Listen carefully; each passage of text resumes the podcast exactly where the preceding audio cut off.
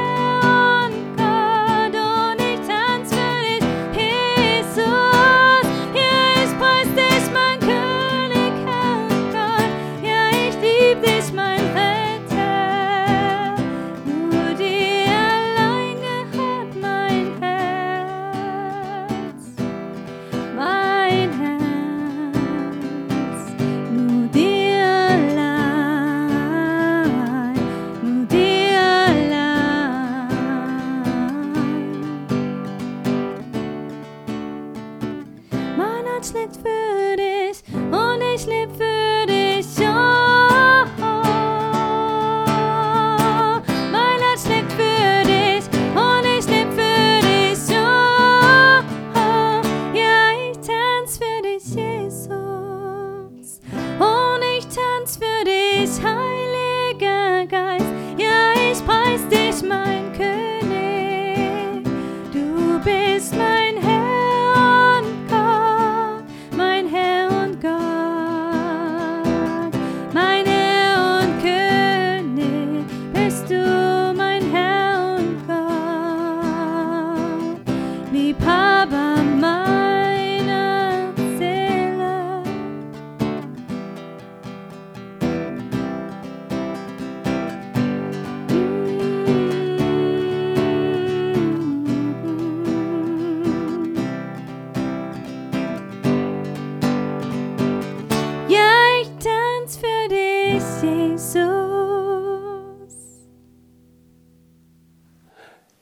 Alisa, herzlichen Dank für den tollen Lobpreis, für das wunderbare Lied.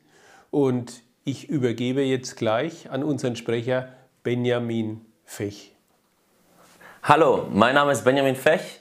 Ich bin 25 Jahre alt und lebe zurzeit in Frankfurt seit drei Jahren und arbeite dort in einem Missionswerk. Ich darf euch heute meine Geschichte erzählen, wie ich frei von Sucht wurde und ganz explizit frei von Computerspielsucht. Und ich möchte euch ein bisschen reinnehmen in meine Story von, nicht von der Geburt, aber relativ zurück von meiner Kindheit. Ich bin groß geworden in einer Familie von sieben Kindern. Eine Großfamilie. Und mein Bruder und ich hatten von Anfang an eine richtig, richtig geniale Bindung. Bis heute. Wir sind beste Freunde. Mein Bruder ist drei Jahre älter wie ich. Und von Anfang an waren wir unzertrennlich. Mein Bruder hat sich um mich gesorgt, um mich gekümmert. Wenn ich geweint habe, hat er auch geweint. Wenn, er, wenn ich gelacht habe, hat er auch gelacht. Wir haben alles zusammen gemacht. Und irgendwann kam dann unsere Schwester dazu. Und unsere Schwester war dann, wir waren so ein Dreierpack, wie so die drei Freunde. Ähm, und waren zu Hause, haben Sachen angestellt und verschiedene Sachen. Und ähm, wir hatten eigentlich eine richtig gute Beziehung. Ich muss sagen, meine Schwester hat manchmal gelitten manchmal, wo dann zwei ältere Brüder auf die kleine Schwester losgehen oder sowas und sie es ausreizen. Ähm, es war auf jeden Fall nicht einfach für sie, muss ich sagen. Dadurch hat sie lernen müssen, sich zu verteidigen. Das kann sie sehr gut. und, ähm, oder auch manchmal hat sie zugebissen. Jetzt macht sie es nicht mehr. Keine Angst. Aber ähm, es war auf jeden Fall witzig. Und so wurde die Familie größer und größer und größer. Und über die Jahre hinweg, ähm, mein Bruder und ich, wir haben alles geteilt. Du musst dir vorstellen, mein älterer Bruder war mein Vorbild. Er war in allen Bereichen mein Vorbild. Das heißt, egal was er gemacht hat, ich wollte das auch machen. Wenn er beim Onkel geschlafen hat, wollte ich auch beim Onkel schlafen. Wenn er draußen mit seinen Freunden unterwegs war, wollte ich auch dahin. Und es war, es war so krass, ich erzähle euch ganz kurz eine Begebenheit. Mein Bruder ist zu meinen Eltern ins Schlafzimmer gegangen, nachts, weil er Angst hatte oder sowas. Und ich bin hinterher, aber ich bin in der Tür stehen geblieben. Und ich stand in der Tür und meine Eltern lagen im Bett mit meinem Bruder. Und meine Mama sagte, Benny, komm rein. Komm doch zum Bett. Komm, komm, komm ins Bett. Und ich war so, nein. Mein älterer Bruder heißt Matthäus. Ich so, nein, Matthäus, komm zurück, komm ins Zimmer. Und ähm, bis Matthäus dann gesagt hat, nein, Benny, komm, du darfst auch ins Bett. Und dann bin ich gekommen. Das heißt, ich habe ich hab auf ihn gehört. Ich habe mein ganzes Leben nach ihm irgendwie ausgerichtet. Wir, sind unzertrennlich gewesen. Und so war das dann. So wurden wir älter. Wir haben angefangen, Handball zusammen zu spielen und ähm, haben dieselbe Musik gemo gemocht. Und im Endeffekt kam es da dazu, dass ich glaube, ich war hm, zehn oder elf. Ich war in der, in der Mittelstufe, das heißt so fünfte, sechste Klasse und wir haben angefangen mit Computer zu arbeiten in der Schule. Und ähm, es war dann so die Situation, dass die Lehrer gesagt haben, okay, du brauchst einen Computer, du musst zu Hause arbeiten, du musst Sachen auch googeln können und ausdrucken. Und das Ding ist bei uns zu Hause, wir hatten, wir hatten keinen Computer, wir hatten noch nicht mal einen Fernseher zu Hause. Das heißt, wir haben, unsere Kindheit war im Wald spielen. Wir sind ins Wald, in den Wald gegangen, haben irgendwelche Baumhäuser gebaut, haben Schwerter gebaut, äh, irgendwelche Lanzen und sowas. Also wir waren viel, viel draußen unterwegs und das war cool.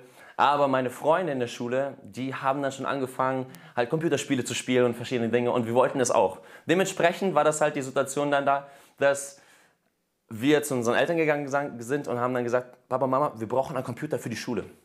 Und sie waren am Anfang, nee, ihr braucht keinen und hin und her. Und wir haben es aber geschafft, sie zu überzeugen. Wir haben einen Computer bekommen, so ein Laptop, ein altes Ding eigentlich. Und wir haben dann ja, das als Alibi benutzt eigentlich, aber eigentlich wollten wir zocken. Wir wollten Computerspiele spielen, wie unsere Freunde. Und so haben wir angefangen. Ich glaube, einige von euch vielleicht kennen die das Spiel Age of Empires.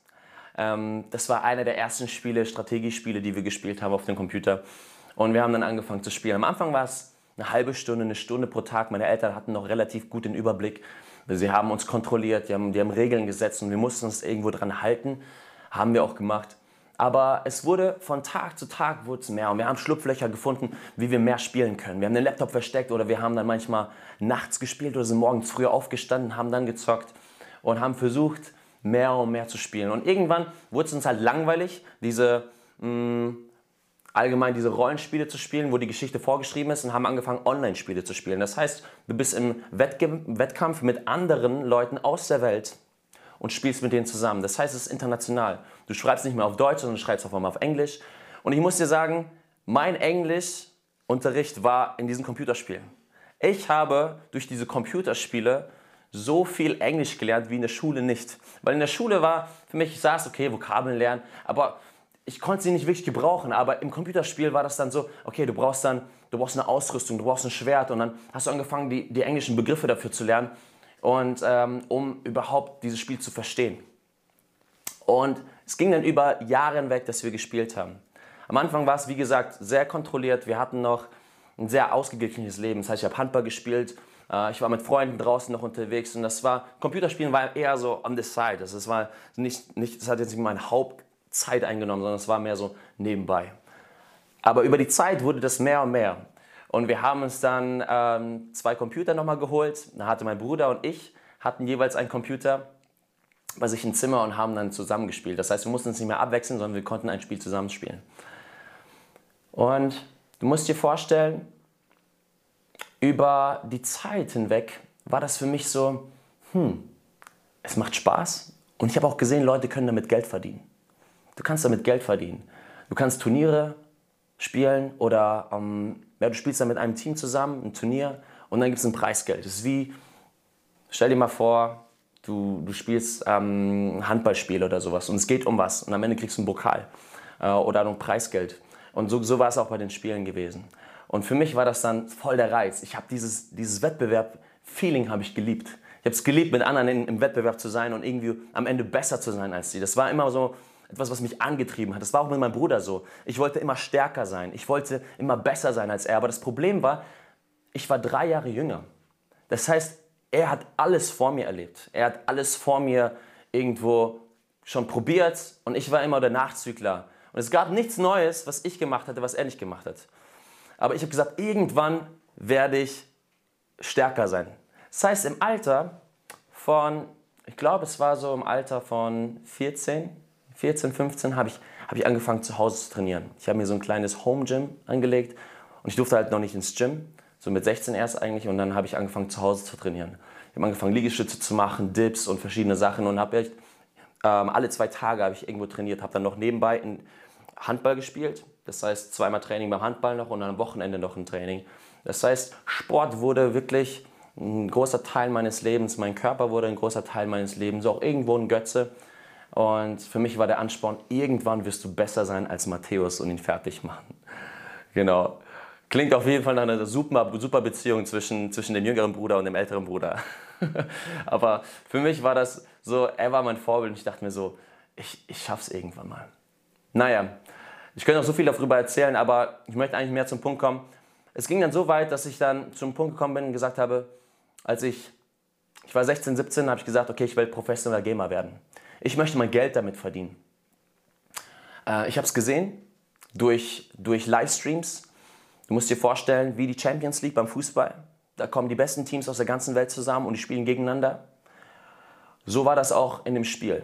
Vielleicht sagt dir das Spiel sogar was. League of Legends ist das äh, Spiel, was ich gespielt habe und ich war sehr, sehr gut in diesem Spiel. Genau. Und am Anfang habe ich nur mit meinen Freunden gespielt aus der Schule, aber äh, irgendwann wurden die zu schlecht für mich. Das heißt, weil die zu schlecht für mich waren, habe ich auch gar nicht mehr mit denen gespielt, ich habe gar nicht mehr mit denen abgehangen. Ähm, ich habe dann neue Freunde mir virtuell gesucht. Und das Interessante an, an Online-Spielen ist, du kannst jemand sein, der du sein möchtest. Das heißt, du hast einen Charakter und du, du bist eine andere Person. Du bist nicht Benjamin, der ich im Real Life war, sondern du bist vielleicht der Coole, du bist der Starke. Du kannst dir deine Rüstung aussuchen, deine Fähigkeiten und ähm, du bist komplett in einer anderen Welt unterwegs. Und das war für mich voll der Reiz. Ich bin eine komplett andere Person. In der realen Welt war ich der Schüchterne. In der realen Welt war ich der irgendwo Introvertierte, klar, der auch verschiedene Sachen ausprobiert hat. Ich war jetzt nicht immer zu Hause, wie ich dir davor auch gesagt habe, wir waren draußen gewesen, wir haben Handball gespielt oder so. Aber ähm, in meiner Person war ich jetzt nicht ein Leiter. Ich war jetzt nicht jemand, der angeführt hat oder so. Das war immer mehr mein Bruder. Aber im Spiel konnte ich diese Person sein. Und ähm, das ging dann so weit, dass ich dann mit 17 gesagt habe, ich breche die Schule ab. Ich habe mein Abitur, also ich, gemacht, zumindest war ich auf dem Weg dahin. Und ich habe mich dann entschieden zu sagen, okay, ich breche die Schule ab und ich gehe all in. Ich lege alles auf eine Karte und probiere professioneller Gamer zu werden. Weil für mich war das, im Endeffekt muss ich so vorstellen, jemand geht arbeiten acht Stunden pro Tag, verdient sein Geld und kommt nach Hause, ist mit seiner Familie, mit seinen, mit seinen Kindern und sowas. Das Geld ist zu Hause, er hat seine Zeit mit, mit, den, mit der Familie und alles ist super. Und so dachte ich mir auch, ich kann auch acht Stunden pro Tag zocken, ich kann mein Geld da verdienen und trotzdem meine Familie haben, mein, mein, mein Leben haben. Und das macht mir sogar Spaß. Und ich habe so viele Leute gesehen, die, ihren, die einen Job haben, aber es macht ihnen überhaupt keinen Spaß. Und ich dachte mir so, Alter, so ein Leben will ich nicht haben. Ich will, ich will einen Job haben, der mir Spaß macht, wo ich mein Geld verdiene. Und ähm, dementsprechend habe ich gesagt, okay, ich werde professioneller Gamer, aber ich muss die Schule dafür abbrechen. Ich war zu diesem Zeitpunkt in der 11. Klasse ähm, und bin dann 18 geworden und dachte so, okay, mit 18 kannst du, du kannst selbst entscheiden, du bist erwachsen. So dachte ich zumindest zu dem Zeitpunkt. Ich habe meinen älteren Bruder dann reingeholt ins Boot, habe gesagt, hier Matti, du musst mich unterstützen, ich will die Schule abbrechen, du darfst bloß Mama und Papa davon nichts erzählen, weil wenn die davon erfahren, dann gibt es richtig, richtig Stress. Und du fragst dich jetzt vielleicht, okay, wie willst du die Schule abbrechen, ohne dass deine Eltern das mitbekommen? Okay, ich erzähle dir ganz kurz den Hintergrund, warum ich mich so entschieden habe. Ich komme aus einem russlandsdeutschen Background.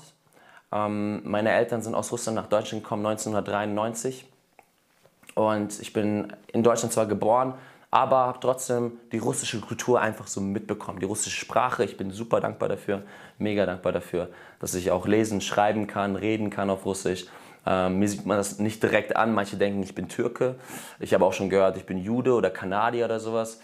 Ähm, aber das ist, das ist cool, wenn man international unterwegs ist, wenn man nicht direkt in so eine Kategorie reingesteckt wird. Ja, aber es war dann so gesehen, mein Vater und meine Eltern haben das Beste getan für uns. Mein Vater hat ein eigenes Haus gebaut. Er hat alles für uns Kinder gemacht. Er hat uns das Beste gegönnt, was er uns gönnen konnte. Ähm, und uns hat das eigentlich nie an irgendwas gemangelt. Wir sind in Urlaub gefahren jedes Jahr. Und ich kann echt nur Gutes über meinen Vater sagen, aber eine Sache war für mich, ich hatte keine Beziehung zu meinem Vater. Es war keine, keine persönliche Beziehung, keine seelische Beziehung da.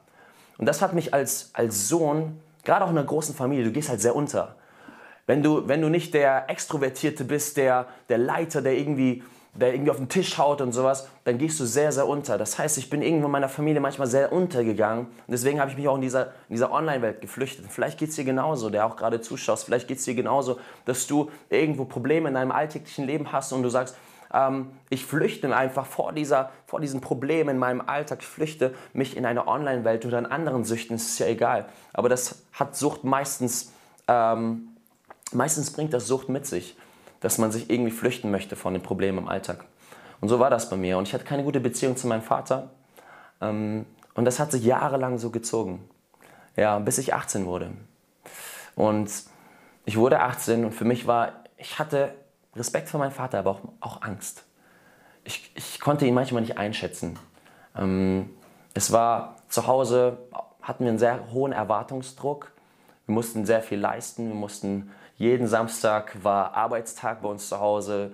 Wir haben im Garten mitgeholfen, wir haben die Autos gewaschen, wir haben die Straße gekehrt, sogar von den Nachbarn gekehrt. Und ähm, mein Vater war es sehr, sehr wichtig, dass wir Christen auch unseren Glauben praktisch leben. Also ich bin in einer christlichen Familie groß geworden. Ich habe das, glaube ich, gar nicht genannt. Das heißt, mein Glaube war etwas, was, was ähm, meine Eltern mich hineingelegt haben. Aber ich hatte nicht wirklich Interesse an dem Glauben. Ich muss sagen, ich bin in die Gemeinde gegangen, weil ich musste. Äh, ich hatte keine Lust, da zu sein. Ähm, ich fand es cool, da Freunde zu treffen, mit denen irgendwie einen Unsinn zu machen, draußen rumzulaufen. Mm, aber mich hat es nicht wirklich gepackt in der Gemeinde. Ich fand die Predigten ultra langweilig. wir, haben, wir haben den Gottesdienst oft gestört und ähm, dementsprechend dann zu Hause, manchmal wurden wir bestraft dafür. ja. Aber ich habe über die Jahre so, ein, so, ein, ähm, so eine Angst-Respekt-Beziehung zu meinem Vater aufgebaut. Das heißt, zu dem Zeitpunkt, als ich 18 war und gesagt habe, okay, ich möchte die Schule abbrechen, war das zu meinem Bruder, bloß sagt Papa, Mama nichts, weil wenn die davon erfahren, dann gibt es richtig, richtig Stress. Und so war das dann auch. Ich habe meinen Bruder irgendwie überzeugt bekommen. Mein Bruder war dann, okay, ich unterstütze dich. Und dann war der Plan, in meinem, in meinem Kopf war er fertig gemacht, in meinem Herzen war er verankert und jetzt sollte er einfach nur noch Realität werden. Und ich bin dann am Ende des 11. Schuljahres bin ich zum Sekretariat gegangen und habe mir einen Zettel geholt, so ein Schreiben, um die Schule abzubrechen.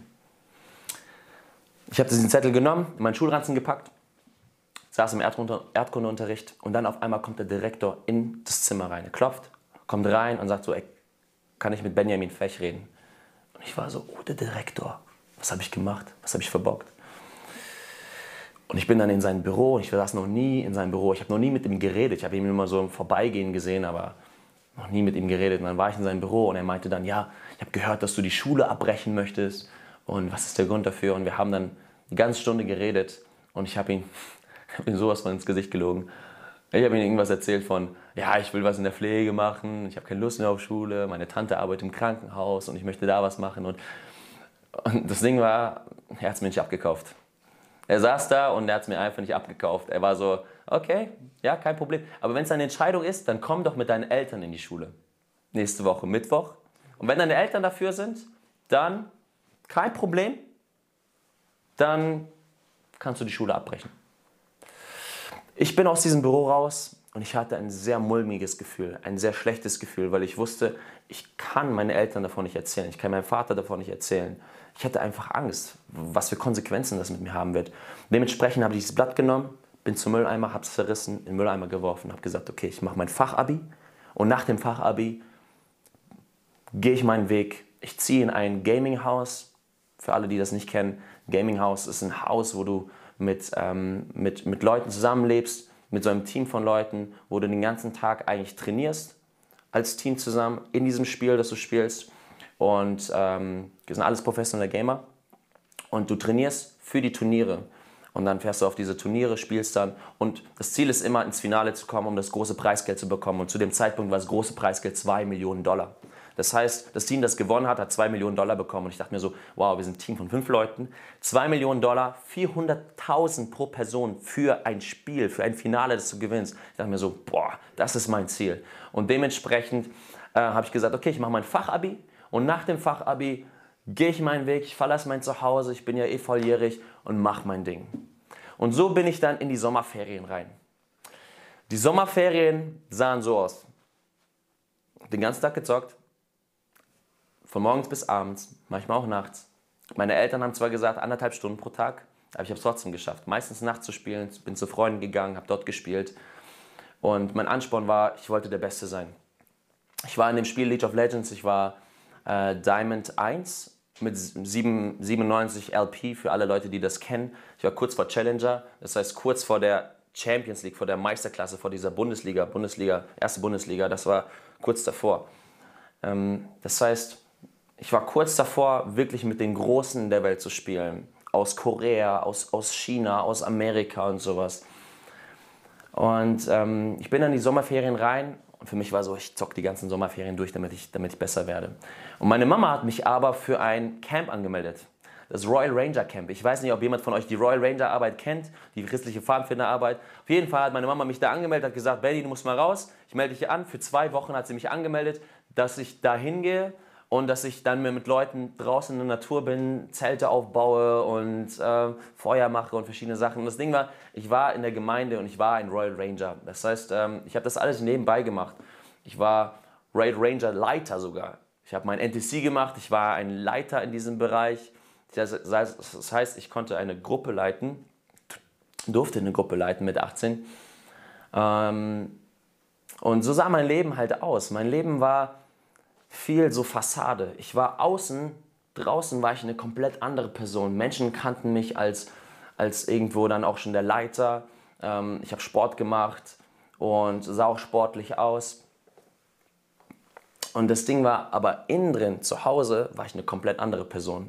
Ich war jemand, der in seinem Zimmer gehockt hat, acht bis zehn Stunden pro Tag gezockt hat, seine Eltern angelogen hat, ständig ähm, sich vor Arbeit gedrückt hat und ähm, es kam sogar einmal zum Streit zwischen mir und meinem Bruder und ich habe ich hab dem, hab dem richtig eine dann gegeben, weil er mich als süchtig bezeichnet hat. Ich habe gesagt, ich bin nicht süchtig, ich bin nicht süchtig. Und ich habe den, dann, hab den dann geschlagen. Ähm, das heißt, ich war auch gewalttätig. Und ich war wie so zwei Personen. Aber niemand wusste eigentlich außen, dass ich dieser spielsüchtige Benny war. Das war interessant. In meiner Schulzeit, in einem halben Jahr, hatte ich 180 Fehlstunden. Ich bin zwei, drei Tage pro Woche bin ich nicht in die Schule gegangen. Das war normal. Genau, weil es für mich alles keinen Sinn gemacht hat. Und so bin ich in diese Sommerferien rein. Ich wollte eigentlich spielen. Meine Mama hat mich da angemeldet zu diesem Camp. Auf jeden Fall, ich bin zu diesem Camp, Vorcamp eine Woche und dann Hauptcamp eine Woche. Das war das Bundescamp, Riesencamp, 15.000 Leute auf diesem Camp. Du verlierst dich als Person. Und ich war dort und ich wollte eigentlich nur nach Hause. Ich hatte keine Lust da zu sein. Für mich war das so, warum bin ich hier? Es macht mir überhaupt keinen Spaß, die Sachen aufzubauen, mit den Leuten hier zu sein. Ich muss schon sagen, manchmal hat es schon Spaß gemacht. Wir haben witzige Aktionen gemacht, den Boys. Hm, aber so im Großen und Ganzen wollte ich eigentlich nach Hause. Und auf diesem Camp habe ich ein Mädel getroffen. Und dieses Mädchen kannte ich von Jugendveranstaltungen äh, über Jahre hinweg. Wir sind immer zu einem Event gefahren, face to face im Schwarzwald. Und dort habe ich dieses Mädchen gesehen, aber nie mit ihr geredet. Ich fand sie einfach nur, ich fand sie hübsch und sie war so ein bisschen ähm, schüchtern und ich dachte mir so, oh, das ist irgendwie mysteriös. Und das hat mich irgendwie angezogen. Und dann auf diesem Camp stand sie auf einmal neben mir und ich habe dann mit ihr geredet. Und dann hatten wir uns das erste Mal so kennengelernt, so fünf Minuten. Das war, war interessant für mich.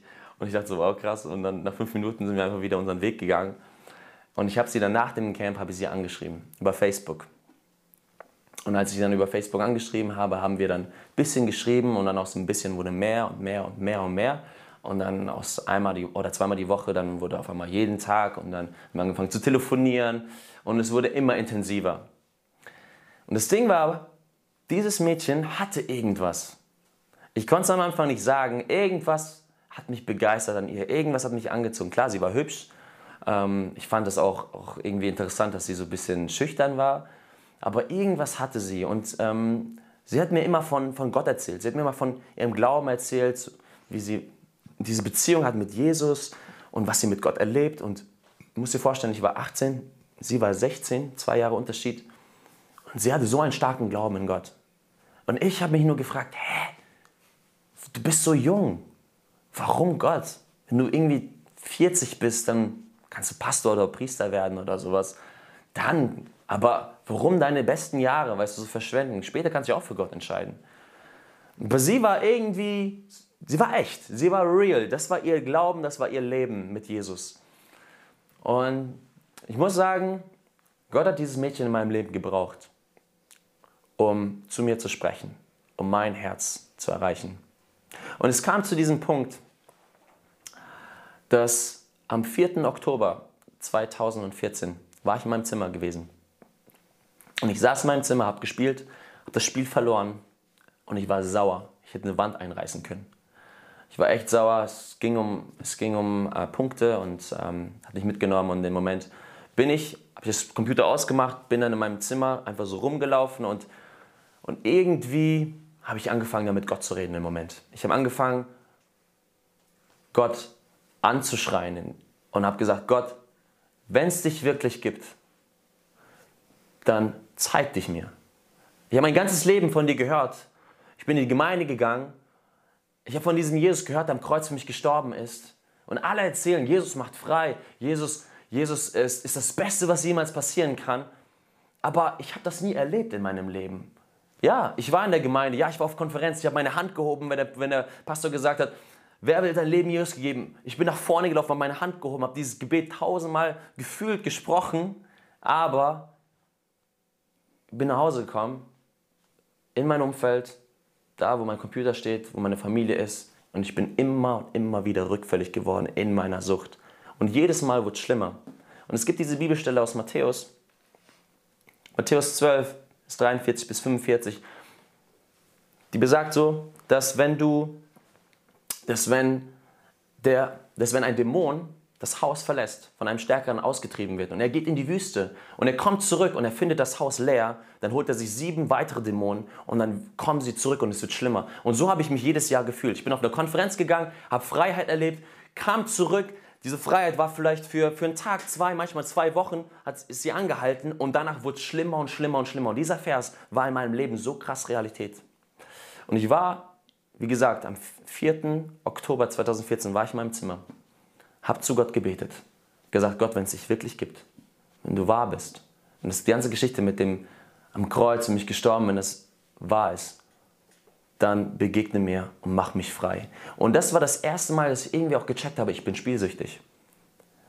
Es war wie so ein Schleier, mm, oder sagen wir es mal so, es war so, als ob meine Augen keine fünf Meter sehen konnten und als ob ich eine Brille bekommen hätte, hatte für mein Leben und ich konnte klar sehen. Ich konnte auf einmal mein ganzes Leben von mir sehen. Ich habe gecheckt, das Ganze mit dem Gaming, mit dem professionellen Gamer, das ist alles eine Lüge. Ich habe gecheckt, dass meine Eltern eine Lüge. Ich habe gecheckt, dass ich zwei verschiedene Leben lebe. Und irgendwie habe ich dann gemerkt, so, Benny, das erfüllt dich nicht. Und in dem Moment habe ich dieses Gebet gesprochen. wenn es dich gibt, begegne mir. Und wenn es dich wirklich gibt und du mich frei machst von dieser Spielsucht, dann gebe ich dir mein ganzes Leben und werde das tun, was du möchtest. In dem Moment ist das passiert. Ich war auf meinen Knien, also saß auf meinen Knien so gesehen, hab geweint, weil es echt von meinem Herzen kam, dieses Gebet. Keiner war da in meinem Zimmer und ich habe gespürt, als ob eine Person hinter mir steht und mich beobachtet. Und äh, ich habe mich sogar umgedreht, habe geguckt, aber da war niemand. Da war keine Person. Ich habe mich umgeschaut, aber ich habe gespürt, als ob mich jemand beobachtet. Ich habe mich ein bisschen unwohl gefühlt in dem Moment. Aber es war auch im selben Moment so ein Gefühl von, von Frieden da. Und dann habe ich gemerkt, wie meine Hände heiß wurden, so richtig am Brennen. Als ob du eine Herdplatte angefasst hast. Die waren am Brennen, es war so, als ob Elektrizität durch meine Hände geht und die ging dann von meinen Händen hoch an meinem Arm. Und ich war auf meinen Knien, ich habe das erlebt und dann auf einmal hat mich etwas verlassen, wie so eine große Last hat mich verlassen und ein tiefer Frieden hat mich erfüllt. Und im Moment war ich frei. Es klingt verrückt, aber es ist wirklich passiert. Es ist genauso passiert. Ich übertreibe nicht, ich äh, mache nichts dazu oder sowas. Es ist genauso passiert, wie ich es euch erzähle. In dem Moment war ich frei. Ich war frei von Computerspielsucht. Ich hatte auch noch mit Pornografiesucht zu kämpfen. Davon hat mich Gott auch frei gemacht an dem Tag. Von Aggression. Ich habe meinen Bruder geschlagen, wie ich euch erzählt habe. Davon wurde ich frei. In diesem einen Moment habe ich erlebt, wie, wie dieses Loch, das in mir war, das ich versucht habe zu füllen durch das Gaming, durch das Spielen, wie dieses Loch, was jeden Tag neu gefüllt werden musste durch diese Spiele, habe ich gemerkt, wie das Loch gefüllt wurde durch den Heiligen Geist. Die Bibel spricht darüber, dass der Heilige Geist kommen wird und der Heilige Geist in uns leben wird. Genau. Und ich habe das erlebt. Ich habe erlebt, wie der Heilige Geist, Gottes Geist kam und hat mich erfüllt und er hat seine Wohnung in mir breit gemacht. Und ab dem Moment, ich war frei. Ich habe meinen Computer genommen, ich habe die Spiele gelöscht, das Ding in die Ecke gestellt und seit diesem Tag, das ist jetzt schon sechseinhalb Jahre her, bin ich frei. Vom, vom Computerspielen, von Pornografie und von vielen anderen Sachen. War und du, du denkst jetzt, oh krass, der Junge, der redet so, als ob sein Leben jetzt perfekt ist. Er hat keine Probleme mehr und alles ist super, alles ist Hammer. Hey, nein. Ich möchte dich ein bisschen weiter auf die Reise nehmen, was danach passiert ist. Aber bevor ich das mache, möchte ich hier einen Bibelvers vorlesen. In Galater 5, Vers 1 heißt es, zur Freiheit hat uns, hat uns Christus befreit. So steht nun fest und lasst euch nicht wieder das Joch der Knechtschaft auflegen. 2. Korinther 3, 17. Der Herr ist der Geist, wo aber der Geist des Herrn ist, da ist Freiheit. Wisst ihr, ich habe versucht, jahrelang frei zu werden aus meiner Kraft. Ich dachte aus Disziplin, dadurch, dass ich den Computer wegstelle oder sowas. Aus meiner Kraft könnte ich schaffen, aus meiner mentalen Kraft. Ich habe versucht, mich mit anderen Sachen zu beschäftigen. Aber ich, wie gesagt, ich wurde immer wieder rückfällig. Aber in dem Moment habe ich gemerkt, wie der Geist Gottes kam und mich frei gemacht hat. Und da, wo der Geist Gottes ist, da ist Freiheit. Und wenn Jesus frei macht, der ist wirklich frei. Und das habe ich in diesem Moment erleben können. Und das ist so krass in mir drin, das hat mein ganzes Leben von diesem Tag an verändert. Und du musst dir vorstellen, ab diesem Tag an hatte ich super viel Zeit. Ich konnte acht bis zehn Stunden jetzt füllen mit anderen Dingen. Okay? Davor habe ich gezockt. Was machst du jetzt mit der Zeit? Und ich glaube, das ist, das ist was ganz, ganz praktisch ist. Wenn du Freiheit erleben möchtest, egal von welcher Sucht, du musst anfangen, die, die Sache oder die Zeit, die du davor gefüllt hast mit dieser Sache, musst anfangen, mit anderen Dingen zu füllen. Das heißt, was habe ich gemacht? Ich habe angefangen, Gitarre zu, zu spielen. Davor schon Musikunterricht gehabt, ich habe Piano gespielt und eigentlich schon ein bisschen E-Gitarre gelernt, aber ich habe dann angefangen, mir selbst Akustikgitarre beizubringen. Angefangen, Gitarre zu spielen, ich habe angefangen, mich äh, mit Freunden zu treffen, äh, in einem Hauskreis, einem kleinen Hauskreis, Family Church. Äh, für einige, die aus der Region Koblenz-Dierdorf kommen, denen sagt, sagt dieser Name was, Family Church. Und äh, wir waren in einem kleinen Hauskreis und dieser Hauskreis ist gewachsen. Der war am Anfang sieben Leute und nach einem Jahr war das kein Hauskreis mehr, das war eigentlich ein riesen Jugendtreff. In einem Jahr ist von sieben Leuten auf 200 Leuten gewachsen. Wir konnten uns gar nicht mehr im Haus treffen, wir mussten uns in einer Gemeinde treffen, weil jede Woche wir einen Gottesdienst gefeiert haben, Jugendgottesdienst jeden Sonntagabend und der war so gefüllt, Jugendliche sind geströmt gekommen aus verschiedenen Gemeinden, haben ihre Freunde mitgebracht aus der Schule und sowas und das war so cool. Und ich war in diesem Hauskreis, ich muss sagen, das war das Beste, was mir hätte passieren können, weil in diesem Hauskreis ähm, habe ich, hab ich Christen kennengelernt, die, die an dasselbe glauben wie ich, die auch ein Erlebnis hatten mit Gott. Jeder von ihnen hatte irgendwie eine Geschichte. Der eine wurde aus Drogen frei, der andere hatte seine Story mit, mit äh, Familie oder sowas. Und jeder hat seine individuelle Geschichte gehabt und mich hat das gepackt. Ich war so, wow, krass, Gott ist, Gott ist so viel größer, als dass ich dass, dass es begreifen kann. Und Gott begegnet jedem auf seiner Ebene. Und ich durfte dort lernen zu beten. Ich durfte dort lernen, ähm, die Bibel zu lesen, das Wort Gottes und Gott kennenzulernen. Mit Jugendlichen, die einfach gebrannt haben. Ich war zu dem Zeitpunkt, ähm, ja, ich war 18, gell? Ja, ähm, ich war 18 und Jugendliche in, in meinem Alter, ein bisschen älter, ein bisschen jünger waren da. Und es war, es war so mega. Es war richtig, richtig mega. Und ich erinnere mich an eine Situation dort, die war im Dezember, im selben Jahr. Und ich war dort und ich habe gesagt, okay Gott, ich möchte ins Ausland gehen, aber ich weiß nicht, ob es dein Wille ist, dass ich ins Ausland gehe. Und ich habe das einfach ausgesprochen im Gebet und habe gesagt, Gott, du hast einen Monat, das heißt bis Ende Dezember hast du Zeit, mir zu antworten. Zum Zeitpunkt wusste ich nicht, wie man, wie man wirklich beten soll oder wie man mit Gott reden soll, aber das war meine Art und Weise, okay, ich setze Gott ein Limit und, wenn, und er muss antworten. Und so habe ich dann mit ihm geredet. Und dann habe ich gesagt, okay Gott, du musst antworten bis Ende Dezember darf ich ins Ausland gehen oder nicht nach der Schule, nach dem Abi? Und ich weiß noch, es war der 21. Dezember 2014. Ich war an diesem Hauskreis, wir haben uns getroffen, wir hatten eine Zeit von Lobpreis, ich habe sogar den Lobpreis geleitet und dann der Leiter von diesem Hauskreis hat auf einmal einen Gedanken bekommen. Einen Gedanken und dann sagt er, ich habe diesen Gedanken und äh, er hat dann gesagt, ich merke, hier ist jemand in diesem Raum, er möchte ins Ausland gehen und Gott sagt, du kannst, du kannst gehen, ich bin mit dir. Und ich war so, meine Augen zu und habe ich mal ein Auge aufgerissen, habe dann geguckt so um mich herum, ist da jemand? Und alle hatten ihre Augen geschlossen. Und ich wusste, das war für mich. Und dann habe ich gemerkt, boah, krass, Gott, du hast zu mir gesprochen. Ich habe gebetet und du hast zu mir gesprochen. Und ich habe gemerkt, so, oh, Gott hat Interesse an meinem Leben. Er hat einen Plan für mein Leben. Und dann, weil es funktioniert hat, habe ich Gott gesagt, okay, Gott, es hat funktioniert.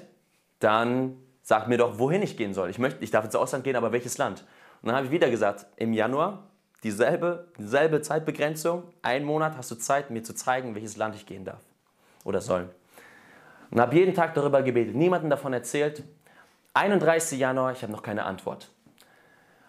Und meine Mama sagt so, bring da bitte den Müll raus. Ich habe den Müll rausgebracht und in dem Moment kriege ich eine Nachricht auf mein WhatsApp. Ich check mein WhatsApp, guck und da ist eine Nachricht von, von Mädel aus dem Hauskreis und die schreibt mir, Benny, ich hatte heute Nacht einen Traum von dir und ich habe gesehen, dass du ein Jahr in Kanada bist. Und mir ging die Gänsehaut durch. Ich war gepackt. Ich war so, was? Ich habe direkt zurückgeschrieben, warum schreibst du mir das? Und sie war, keine Ahnung, ich hatte den Eindruck, ich soll es dir sagen. Und ich wusste, Gott spricht zu mir. Und so habe ich Gott kennengelernt, wie er spricht, durch, durch Menschen, auch durch sein Wort. Er hat mir das dann später nochmal bestätigt, nach ein paar Monaten, dass ich echt nach Kanada gehen soll. Und es war so krass. Ich, ich habe angefangen, Gott persönlich kennenzulernen. Ähm, nicht, nicht durch, durch einen Priester oder durch einen Pastor oder sowas. Natürlich hat mir das mein, mein Pastor in der Gemeinde hat auch geholfen, aber äh, diese persönliche Beziehung, das möchte Gott mit jedem Einzelnen haben. Und wisst ihr, ich war nicht alleine unterwegs. Mein älterer Bruder, mit dem ich so dicke war, bis heute noch dicke bin, er wurde einen Monat, bevor ich frei wurde, wurde er frei von der Spielsucht. Ein Monat vorher. Und ein paar Monate später wurde meine Schwester, meine kleine Schwester, hat, hat ihr Leben auch Jesus gegeben, hat sich bekehrt. Und meine Mama hatte fünf Jahre davor einen Traum von Gott bekommen, dass wir eines Tages auf der Bühne stehen werden und Lobpreis leiten werden. Du musst dir vorstellen, wir werden innerhalb von ein paar Monaten, werden wir alle frei, geben unser Leben Jesus und dann durch die Family Church, durch diese Jugendveranstaltung, haben wir angefangen, in einer Band zusammenzuspielen und Lobpreis zu leiten. Und ich weiß noch, meine Mama kam eines Tages, sie kam rein in diesen Gottesdienst und sie guckt uns an und sie stand ganz, ganz hinten und ich habe nur gesehen, wie sie angefangen hat zu weinen. Es hat sie so tief gepackt, es hat sie so tief berührt, weil, sie, weil, weil, weil das der Tag war, wo der Traum in Erfüllung ging. Hey, und an alle Eltern, Mütter da draußen, die für ihre Kinder beten, betet, betet für eure Kinder. Die Gebete sind nicht, nicht, nicht umsonst. Gott hört jedes einzelne Gebet. Manchmal dauert es länger, manchmal muss man Geduld haben, manchmal muss man durch Enttäuschung durchgehen. Und da ist es auch voll okay. Aber bleib dran. Wenn Gott dir was gegeben hat, eine Verheißung, ein Traum, ein Wort, bleib dran. Genau. Hey, und ähm, mein Leben hat sich total verändert. Ich habe angefangen, mein Leben mit Gott zu leben. Ich wollte früher Arzt werden in der Schule, aber ab dem Zeitpunkt, wo Gott mich frei gemacht hat, habe ich gesagt, okay, was ist dein Plan für mein Leben? Was möchtest du, dass ich tue? Und so, ging, so war meine Beziehung dann mit Jesus. Und ich wusste, okay, ich, ich gehe nach Kanada, aber ich hatte noch über ein Jahr, um mein Abi zu machen. Aber es war cool. Ich hatte voll den Frieden. Ich wusste, nach dem Abi gehe ich nach Kanada. Ich hatte zwar keine Ahnung, wohin, ich habe Gott gesagt, ich will bloß nicht in einen französischsprachigen Raum. Bloß nicht. Du kannst mich egal wohin schicken, Englisch, egal wohin in Kanada, aber bloß nicht in diesen Teil Quebec. Dreimal darfst du raten, wo ich hingegangen bin. Quebec. Genau dahin hat Gott mich geschickt. Und ich war sauer. Ich war sauer, dass ich dahin gehe, weil ich habe in der Schule kein Französisch gehabt, ich habe Latein genommen. Das heißt, ich hatte keine Französischkenntnisse und dementsprechend dachte ich mir so, oh, jetzt noch eine Sprache zu lernen, gehst in ein Land, wo du die Sprache nicht kennst, du kennst die Kultur nicht, alles neu, neue Menschen und sowas. Wie willst du überhaupt dich kommunizieren? Anyway, super lustig war das. Ja. Und ich habe mein Abi dann gepackt und eigentlich, okay, ich möchte euch eine Sache erzählen, die, ich werde da gerade dran erinnert. Äh, ich glaube, die ist ganz, ganz wichtig. In meiner Schulzeit habe ich gespickt. Ich habe sieben Jahre lang gespickt. Ähm, ich habe abgeschrieben, ich habe nicht wirklich gelernt und hm, habe mich so durchgemogelt. Ich war, ich war kein schlechter Schüler. Ich hatte immer so einen Schnitt zwischen 2,4, 2,6. Aber halt durch Spicken bin ich durchgekommen. Deswegen konnte ich auch nebenbei so viel spielen und trotzdem meine Schule machen. Und als ich äh, mein Leben Jesus gegeben habe, hat er angefangen, mein Leben aufzuräumen. Das heißt, er hat angefangen, bestimmte Bereiche aufzuräumen. Und, äh, und auch dieser Bereich war dann, war dann ein Bereich, wo in den Herbstferien ich die Bibel gelesen habe und durch die Bibel, ich habe es gelesen und dann habe ich irgendwie der Heilige Geist dann zu mir gesprochen, gesagt, Benny, du hast mir zwar viele Bereiche abgegeben, aber dieser Bereich, da vertraust du mir nicht. Du vertraust mir nicht deine Schulnoten an. Du vertraust mir nicht, du lässt mich nicht in die Schule rein. Und ich war so, okay, Gott, was soll ich machen? Aufhören zu spicken. Ich so, nein, das kann ich nicht machen. Ich bin jetzt kurz vorm Abi. Ich habe noch ein paar Monate. Wie soll ich das schaffen? Wie soll ich das Abitur schaffen? Jetzt kommen die wichtigsten Prüfungen und nicht spicken. Und diese zwei Wochen habe ich echt gehadert in meinen Ferien. Ich habe richtig gehadert mit Gott. Aber jeden Tag neu kam dieser Gedanke, du sollst aufhören zu spicken. Und ich so, okay, okay. Und so bin ich dann auch äh, in die Schulzeit zurück und ich habe es ganz, ganz stark in meinem Herzen gehabt, zu jedem Lehrer zu gehen, bei dem ich gespickt habe und äh, das zu bekennen. Das denen zu sagen. Ich habe meine, meine Noten, die ich bei dir geschrieben habe, sind nicht zurecht. Das ist nicht meine Leistung, es gehört mir nicht. Puh, das war eine Überwindung. Aber was habe ich gemacht? Ich bin Lehrer für Lehrer abgeklappert. In meiner Oberstufe, dann auch noch Leute, die, die noch in meiner Mittelstufe waren. Und ich habe mit denen geredet. Und die Reaktion von denen war genial. Ich dachte wirklich, ich fliege von der Schule. Ich dachte, die geben mir schlechtere Noten. Aber jeder, fast jeder Lehrer, die Reaktion von denen, die waren erstmal so baff. Die waren so, das habe ich noch nie erlebt dass ein Schüler zu mir kommt und das bekennt. Ich habe noch nie erlebt in meiner ganzen Geschichte. Und sie waren, die waren geschockt und äh, im selben Moment wussten die, was sie machen sollen, weil sie das noch nicht erlebt haben. Aber ich erinnere mich an meinen Mathelehrer und der hat was richtig Cooles gesagt. Ich habe ihm das erzählt und er meinte dann, wow, ähm, Benny, das, was du jetzt gerade machst, das wird dein ganzes Leben prägen. Und er sagte, weil du jetzt dich entschieden hast, auf, aufzuhören zu spicken, wirst du merken, es wird dein ganzes Leben beeinflussen, ehrlich zu leben. Und er sagte, ich werde dir keine schlechteren Noten geben, sondern fang an, so, fang, fang an, halt so ehrliche Noten zu schreiben. Und äh, hat mich so gesehen, hat mir einfach die besten Wünsche mitgegeben.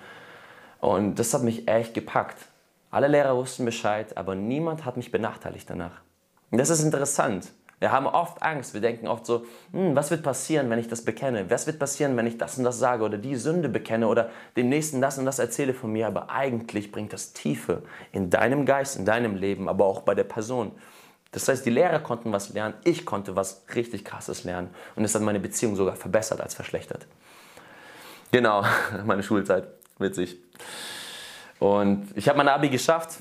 Leute, ich habe es gepackt.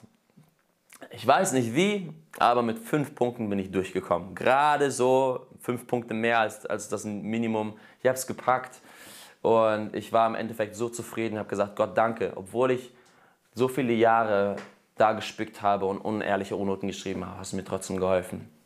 Genau. Was ist mit meinem Vater passiert? Ich habe euch erzählt von meinem Vater. Keine gute Beziehung zu meinem Vater. Jahrelang Angst. Respekt, ja, aber keine Beziehung. Das ist krass, was Jesus gemacht hat. Das ist richtig, richtig krass. Als ich mich bekehrt habe, gesagt, Jesus, ich möchte eine gute Beziehung haben zu meinem, Papa, zu meinem Papa. Ich möchte mit ihm über alles reden können. Ich möchte, ich, möchte, ich möchte aus seinem Mund hören, dass er stolz ist auf mich. Ich habe das voll gebraucht als, als, als äh, erwachsener Mann dann zu, zu dem Zeitpunkt 18 das einfach gebraucht. So, ich, ich wollte mit meinem Vater eine Beziehung haben, aber irgendwie war das für mich unmöglich, weil keiner von uns aus der Familie, von den Kindern, hatte irgendwie eine gute Beziehung. Es war, mein Vater hat seine, seine Rolle gespielt, er war da als Ehemann, als Vater so gesehen, aber eine wirkliche Beziehung hatte keiner von uns. Alle, alle von meinen Geschwistern haben damit gestruggelt. Und ich erinnere mich, sechs Monate habe ich gebetet darüber. Ich habe gesagt, Gott, mein Vater muss auf mich zukommen und er muss um Vergebung bitten, dass er das und das gemacht hat. Und und Gott hat sechs Monate an mir, an meinem Herzen gearbeitet und dann hat ich echt gespürt in einer Zeit, nein, nicht dein Vater soll auf dich zukommen, sondern du gehst auf deinen Vater zu und du erzählst ihm, was du denkst und du vergibst ihm. Und das hat Kraft gebraucht. Ich sag's dir, es war nicht einfach über die Nacht. Es war nicht so, okay, ich mache das jetzt einfach. Nee, das war hart. Es war richtig, richtig hart. Aber ich habe mich dann mit meinem Bruder und meiner Schwester und dann noch den kleineren Geschwistern unterhalten. Wir haben dann alle gesagt, okay, wir müssen was verändern. Wir müssen irgendwie mit unserem, mit unserem Vater reden. Und das haben wir dann gemacht.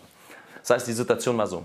Wir haben unsere Eltern an einem Abend, ähm, am Samstagabend, haben wir denen gesagt, so, morgen Abend, Sonntagabend, machen wir Familienabend, um 6 Uhr abends treffen wir uns im Wohnzimmer. Und das haben wir dann ausgemacht. Meine Eltern dachten wahrscheinlich, dass wir irgendwie Spieleabend machen oder Filmabend, aber wir hatten eine ganz andere Idee. Und wir haben uns dann im Wohnzimmer getroffen und ähm, wir haben dann das Gespräch angefangen. Ich weiß nicht mehr, ob es mein älterer Bruder war oder ich, aber einer von uns beiden hat das Gespräch dann angefangen und wir haben dann richtig, richtig ausgepackt. Von allem.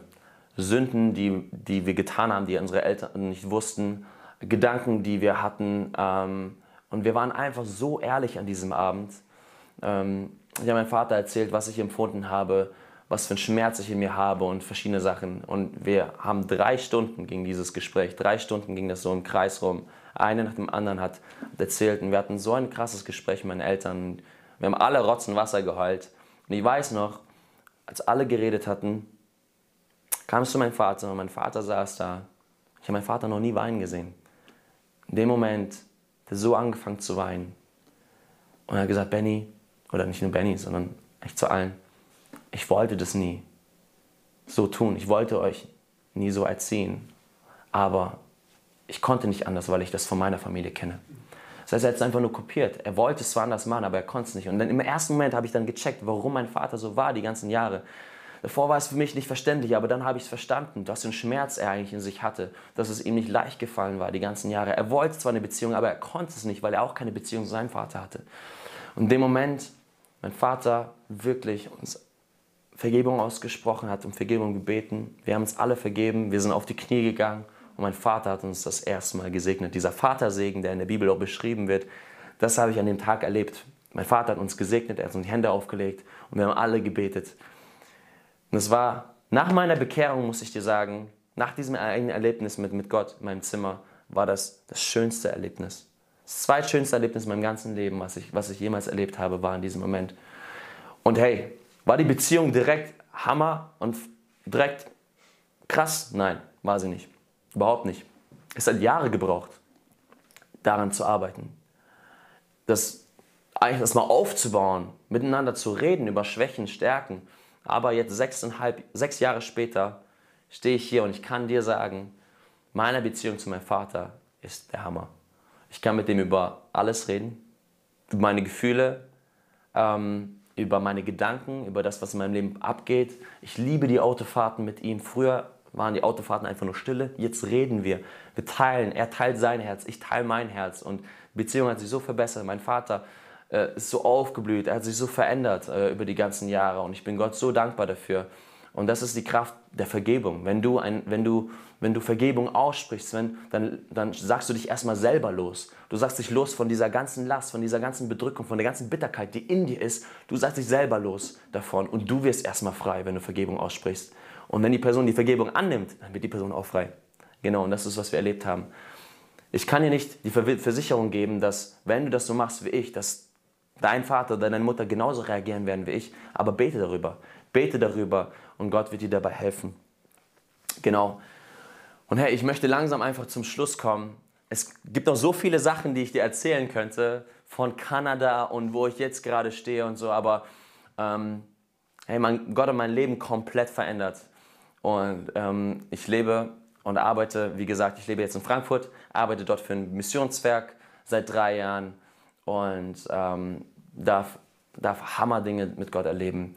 Und wenn du jetzt einmal zuschaust, du hörst dir die Story an und vielleicht gibt es eine Sache, einen Bereich, der dich berührt hat. Ich habe über das Thema Spielsucht gesprochen, ich habe das, über das Thema Täuschung gesprochen, über das Spicken und sowas. Ähm, ich habe das, über das Thema Vergebung gesprochen, ähm, genau, Beziehung gesprochen. Das heißt, es gibt verschiedene Themen, die ich, die ich getastet habe. Es gibt noch so viel mehr eigentlich zu erzählen. Und wenn du jetzt gerade da vor diesem Bildschirm sitzt, du hörst das gerade an, die Story und denkst dir so, krass, wow, ich will das auch erleben. Oder ich brauche das auch. Ich bin auch irgendwo gefangen in der Sucht oder ich brauche Vergebung zwischen, zwischenmenschlich mit meinem Ehepartner oder wie, wie ich jetzt mit meinem Vater, mit meiner Mutter. Egal was es ist. Oder vielleicht sitzt du sogar vor dem Bildschirm und sagst, ich kenne diesen Gott nicht, von dem du gerade erzählst.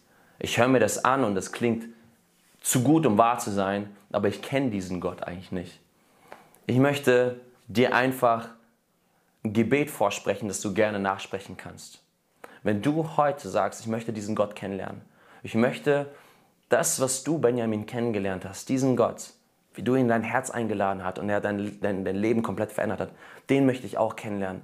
Dann sprich mir einfach dieses kurze Gebet nach, da wo du bist. Und vertraue darauf, dass dieses Gebet in Erfüllung geht. Gott hört dein Gebet. Gott hört dir jedes Wort, das du sprichst. Und du kannst es nachsprechen.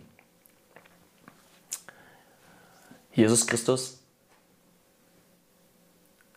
ich kenne dich nicht. Ich weiß nicht, ob es dich wirklich gibt. Ich habe von dir gehört, vom Hören sagen, aber ich habe dich noch nicht erlebt. Und Gott, ich möchte dich heute erleben. Ich bringe dir mein Herz, ich bringe dir meine Probleme. Und da in diesem Moment kannst du jetzt genau sagen, was, was dich beschäftigt. Egal welches Problem, ob es Sucht ist, Vergebung, nimm einfach und sprich es ganz kurz aus. Einfach nur ein Wort oder zwei.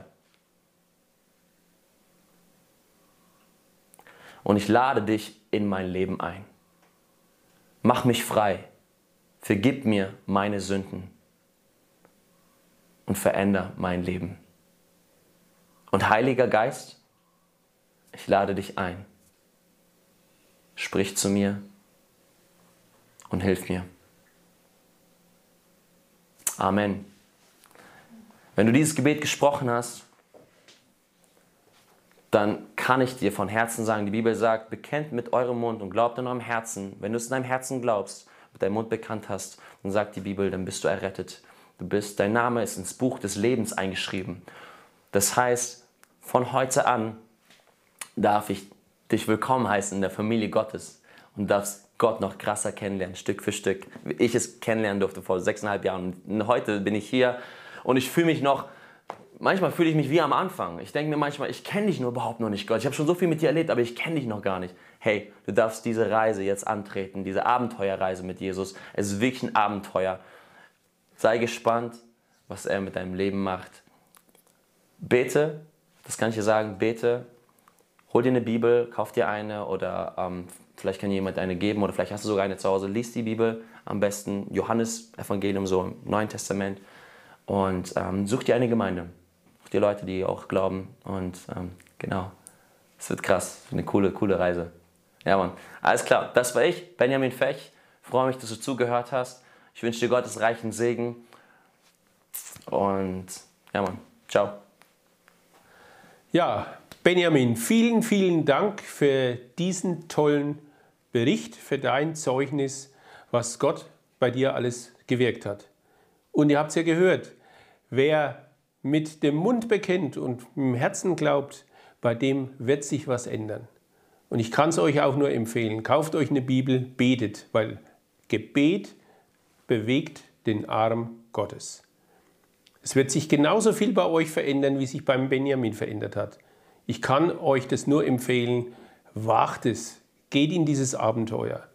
Ja, das war unser heutiges Chapter. Ich darf gleich hinweisen auf den nächsten Termin im Monat Juli am 23. Es wird ein Überraschungsgast kommen. Ich verrate mal heute noch nicht, wer es ist. Ihr werdet euch rechtzeitig informieren können auf unserer Homepage. Natürlich werdet ihr auch wieder eingeladen, ganz klar. Wir würden uns jedenfalls freuen, wir vom Chapter-Team in Schweinfurt, wenn wir euch auch wieder hier begrüßen dürften. Ja, was ist noch? Wenn euch das Spaß macht, wenn ihr seht, Christen im Beruf, da möchte ich mitmachen, dann gibt es eine ganz tolle Möglichkeit. Ihr geht auf unsere Homepage, scrollt mal die Chapter an, schaut euch an, wo ist das nächste Chapter in meiner Gegend, egal wo ihr wohnt, und nehmt mal dort Kontakt auf mit unserem Chapterleiter. Die Kontaktadresse ist auf der Homepage und wir würden uns und die Chapterleiter und die einzelnen Chapters natürlich freuen, wenn wir neue Mitarbeiter gewinnen könnten. Wenn euch das Spaß macht, meldet euch. Ja, was gibt es noch? Natürlich brauchen wir für diese Veranstaltungen auch finanzielle Mittel. Wie jedes Mal kann ich nur sagen, wenn ihr es auf dem Herzen habt, lasst uns etwas zukommen. Das Spendenkonto ist eingeblendet. Christen im Beruf finanziert sich ausschließlich von Spenden.